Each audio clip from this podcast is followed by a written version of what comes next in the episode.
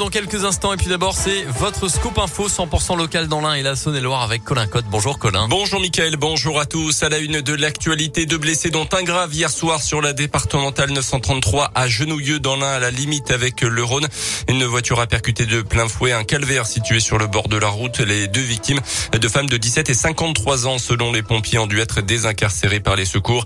La jeune fille a été évacuée par hélicoptère dans un hôpital lyonnais, sa mère hospitalisée à Villefranche. Deux plaintes Déposée contre la SNCF par une burgienne atteinte d'autisme pour des raisons médicales. Elle est dispensée de porter le masque dans les transports en commun comme l'exige le protocole sanitaire en vigueur. Mais selon le progrès, la jeune femme a quand même été verbalisée par des contrôleurs ces derniers mois. Des faits qui remontent au mois de septembre à Paris en gare de Lyon. Sur ordre de l'agent, elle a même dû passer le trajet jusqu'à Bourg euh, entre deux wagons avant de pouvoir déposer plainte. Une deuxième plainte après une première affaire du même type. C'était en octobre 2020.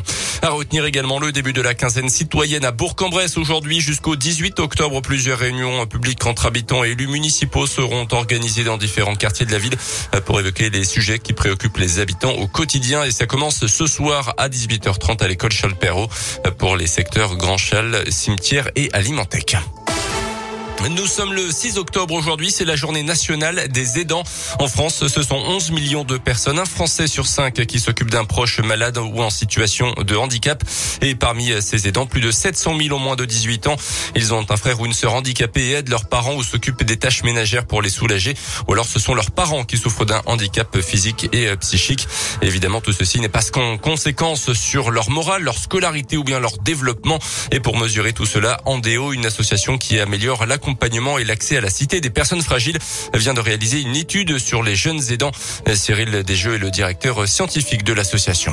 La particularité qu'on va avoir chez ces jeunes, elle va être principalement sur la question de la scolarité, mais également de l'insertion professionnelle. On va avoir aussi comme spécificité la manière dont cette aide, elle peut venir impacter leur identité euh, et plus globalement leur qualité de vie au quotidien. Ces jeunes sont souvent une entrée dans le monde des adultes un peu plus précoce, qui fait qu'il peut aussi y avoir des conséquences négatives à être euh, autonome trop tôt, dans la mesure par exemple, les relations avec les autres peuvent être plus compliquées. Ça peut avoir des conséquences sur un isolement majeur également pour ces jeunes qui se sentent décalés finalement au regard de l'expérience qu'ils font de la jeunesse par rapport à leurs camarades. Les associations comme Andéo préconisent une formation de toute personne qui intervient auprès des malades pour repérer ces jeunes et mieux leur venir en aide ou bien des actions de sensibilisation dans les établissements scolaires auprès des élèves. Plus d'infos sur notre site internet radioscoop.com et l'application Radioscoop.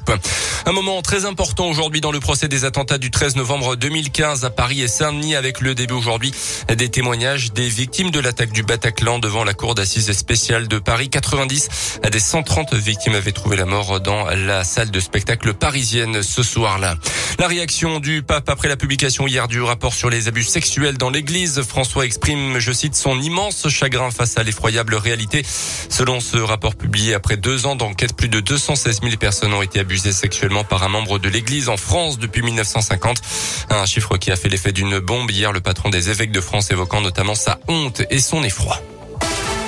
Le foot avec la première demi-finale de la Ligue des Nations. Ce soir, l'Italie joue contre l'Espagne à 20h45. L'autre demi-finale, c'est demain entre la Belgique et la France. Et puis du basket avec ce soir le deuxième match de championnat de la saison pour la Gielbourg avec encore un déplacement cette fois à Beaublanc pour affronter Limoges à partir de 20h pour les hommes de Laurent Leniam. Ouais, merci beaucoup Colin. Et d'ailleurs, on vous offrira des places hein, pour euh, la Gielbourg pour le prochain match à domicile. Ce sera contre